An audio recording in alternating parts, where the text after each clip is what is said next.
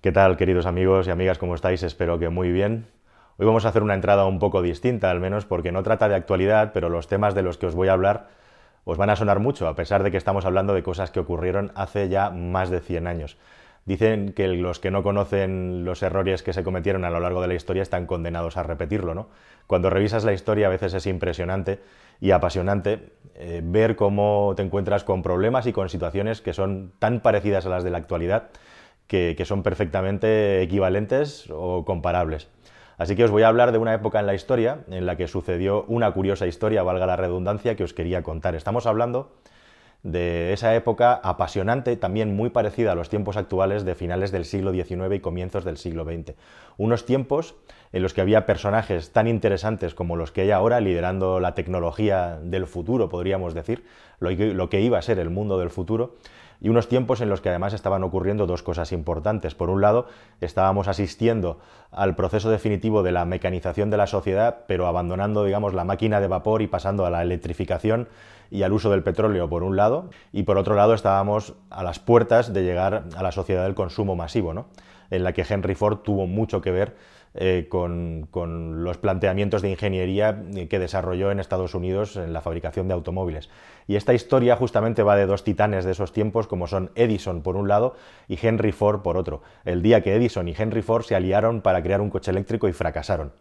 ¿De dónde viene esta historia? Bueno, en esos tiempos, además había un tercer personaje pululando por ahí, que era Nikola Tesla, ni más ni menos, el famoso genio, podríamos decir, inventor e ingeniero, que por cierto tuvo una affair muy importante con Edison, una pelea muy grande, durante muchos años estuvieron a la greña y Tesla jamás, jamás perdonó a Edison pues que Edison tuviera esa visión, digamos, tan, tan caníbal y tan agresiva en el mundo de los negocios, ¿no? Pero en aquella época pues las cosas eran así. Pues tenemos al señor Henry Ford, que resulta que, vivía no muy lejos de donde vivía Edison. Los dos eran ya señores importantes, famosos, sobre todo Edison era una celebridad, era, pues el Steve Jobs, podríamos decir, de los tiempos actuales, eh, si es que hay una equivalencia. Podríamos decir que es como si se juntaran Steve Jobs y Elon Musk, ¿no? Pues Edison y Henry Ford.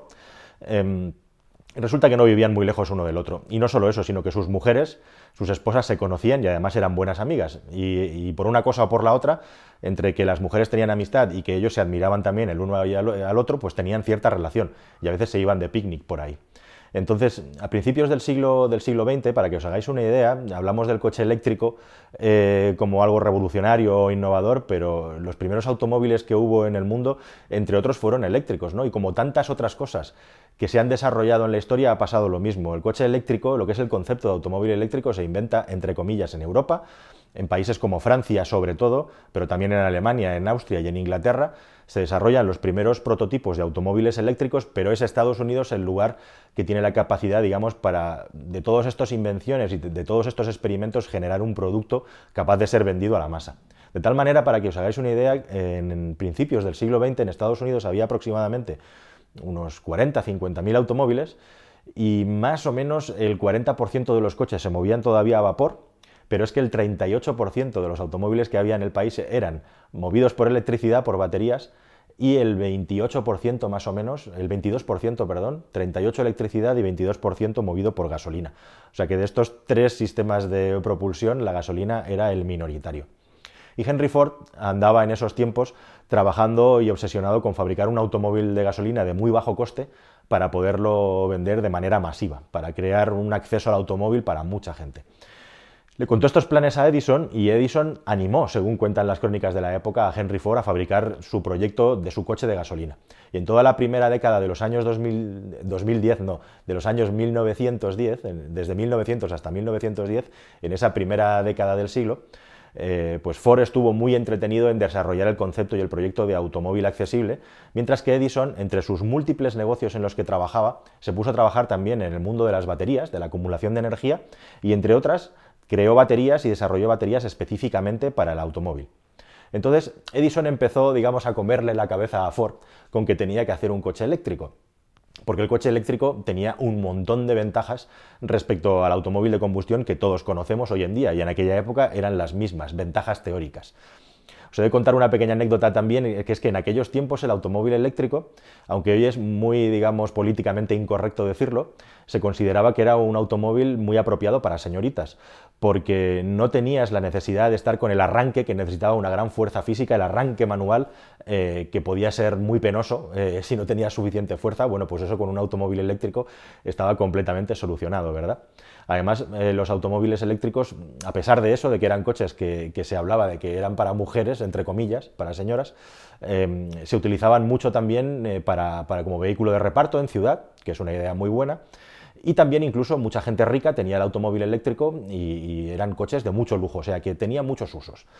Y entonces Edison empezó a decirle a, Ford que él tenía la tecnología con sus baterías para poder crear un automóvil eléctrico eh, asequible. Y a pesar de que Ford, eh, como es notorio, no abandonó sus ideas de crear un coche de combustión, comenzó a pensar en desarrollar prototipos de automóviles eléctricos. Y la prensa de aquellos tiempos, no había blogs, ni había internet, ni había tuiteros, pero la prensa se acabó enterando, como ocurre hoy en día.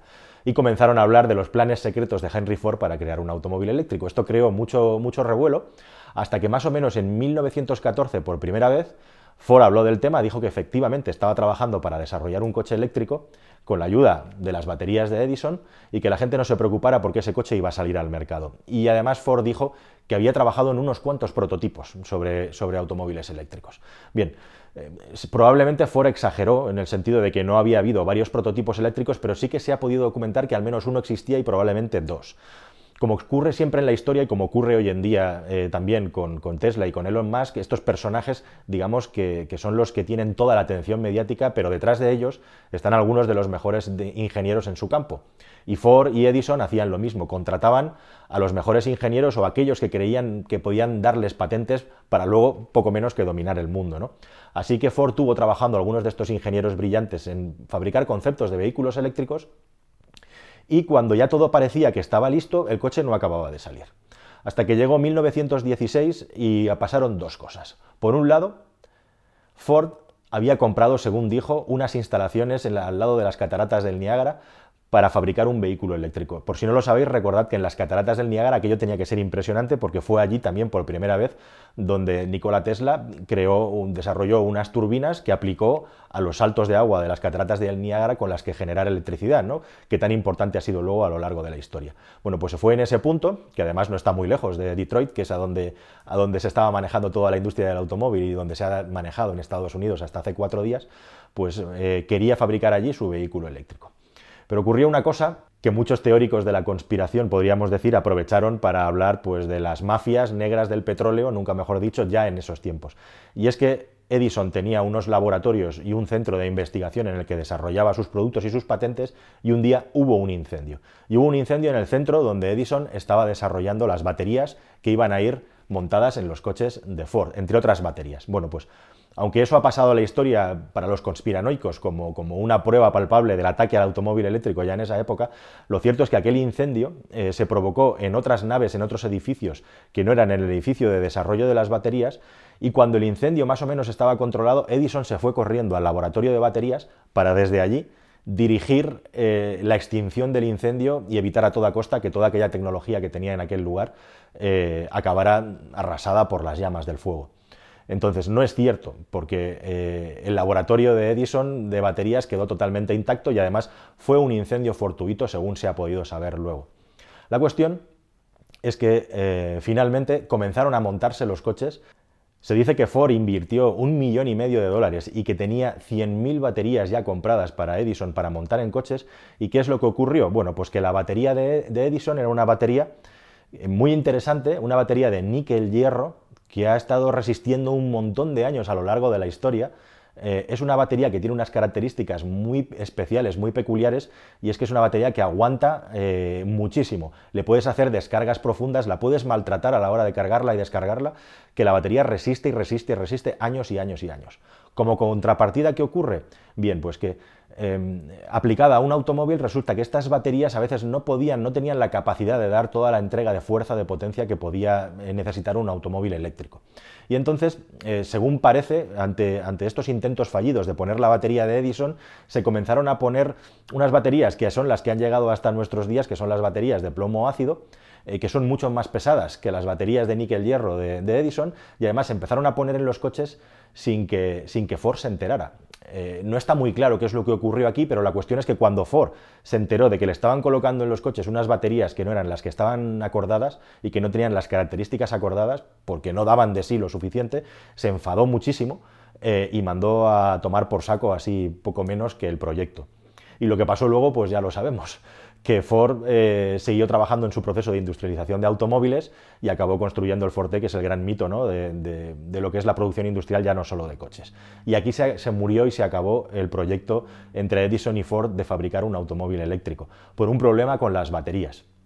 ¿Qué ocurrió a continuación? Bueno, en esa época el coche eléctrico digamos que tuvo su apogeo allá sobre el 1910, pero en Detroit hubo una empresa como por ejemplo Detroit Electric que fabricó miles de coches con baterías eh, de plomo ácido como las que tenía el, General Motors o los coches de General Motors a principios de este siglo que fracasaron y que otras marcas fabricaban coches eléctricos por aquellos tiempos sin ningún problema. Pero en definitiva, a partir del 1915-1920 el coche eléctrico entró en declive de una manera total. ¿Y por qué entró en declive? Bueno, pues por los mismos problemas que tiene hoy en día. Entró en declive porque a medida que las carreteras se iban, la red de carreteras se iba extendiendo y querías hacer más kilómetros, pues el coche eléctrico ya no era una buena solución porque no tenías lugares donde recargar el coche. Y además la autonomía no daba tanto como un depósito de gasolina. Por aquella época además empezaron a descubrir muchísimos pozos de petróleo y el negocio comenzó a funcionar de una manera muy alta y había una gran diferencia de precio ya en los años 20, prácticamente un coche eléctrico valía el doble que un coche de gasolina, que es exactamente lo que ocurre hoy en día, que un, que un utilitario podríamos decir. Y el coche eléctrico poco a poco fue quedando relegado hasta, hasta que prácticamente solo se utilizaba, digamos, para flotas urbanas de reparto, que era muy interesante en ese sentido. Y hubo un tercer factor más muy importante eh, de cara a entender por qué el automóvil eléctrico dejó de extenderse en el mercado, y es que en aquellos tiempos los coches, como os he contado, arrancaban a manivela. Entonces, con el invento del starter automático, el problema de tener que arrancar y hacer un montón de fuerza para, poder poner un coche en marcha se acabó. Simplemente girabas una llave, apretabas un botón y el coche arrancaba. Y digamos que una de las grandes ventajas competitivas del automóvil eléctrico desapareció, junto a estos otros asuntos que os he contado. Y así fue como el coche eléctrico poco a poco fue entrando en decadencia hasta que prácticamente la, sociedad y la humanidad se olvidó de él, aunque luego después de la Segunda Guerra Mundial comenzó a reverdecer el interés sobre el automóvil eléctrico. Así que bueno, pues esta es la historia, una historia que sucedió, como os digo, hace más de 100 años, ¿no?